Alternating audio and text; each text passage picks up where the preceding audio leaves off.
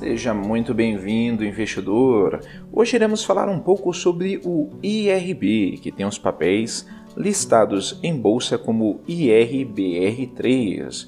Mas antes, se você não é inscrito no canal do Investidor BR no YouTube, não deixe de se inscrever no canal e ativar as notificações. Assim você vai receber as nossas novidades. Lembrando que todos os dias são postados diversos novos vídeos aqui no canal sobre o que há de mais importante no mercado financeiro. Acompanhe também o nosso podcast Investidor BR nas principais plataformas de podcasting.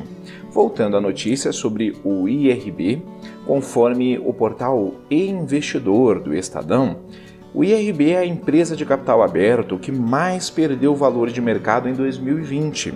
A queda foi de 26 bilhões e 600 milhões de reais de janeiro até 10 de agosto.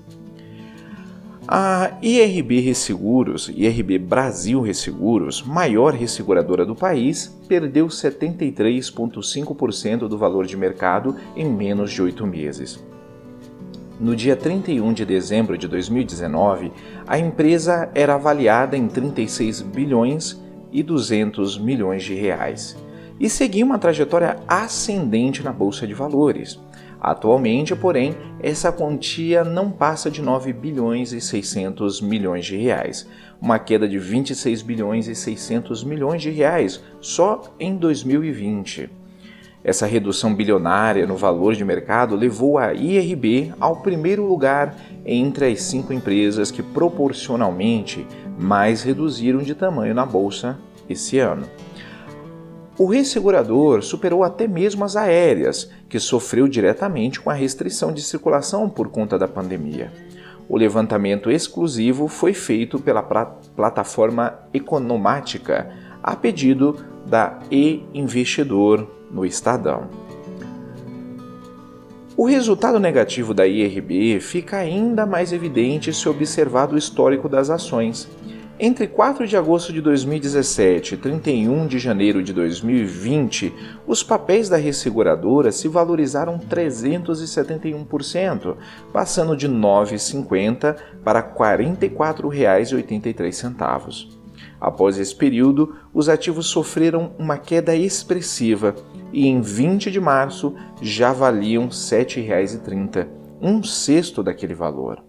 No fechamento da sexta-feira, 14 de agosto de 2020, uma ação da companhia poderia ser comprada por R$ 7,77.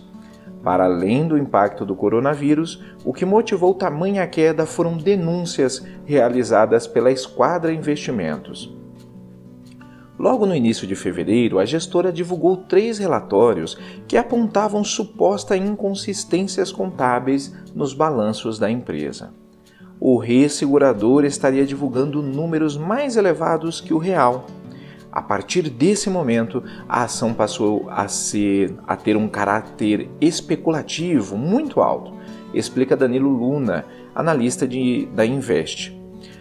O caso IRB tem menos a ver com a pandemia e mais a ver com o próprio processo interno da gestão, a transparência e governança. O episódio acertou em cheio o mercado e foi o estopim para uma série de eventos negativos que culminaram na descoberta de uma fraude de 60 milhões de reais e dois executivos da empresa sob investigação, o CEO José Carlos Cardoso e o antigo CFO Fernando Passos. Hoje a IRB tenta dar mais transparência aos resultados, mas o estrago bilionário está longe de ser revertido vemos que hoje há vários fundos e gestores que apontam na empresa, já que, que apostam na empresa, já que a IRB tem uma vantagem competitiva que é a barreira de entrada. Precisa de muito capital para entrar nesse negócio de ressegurador, ressalta Luna. Mas ainda temos cautela com esse papel.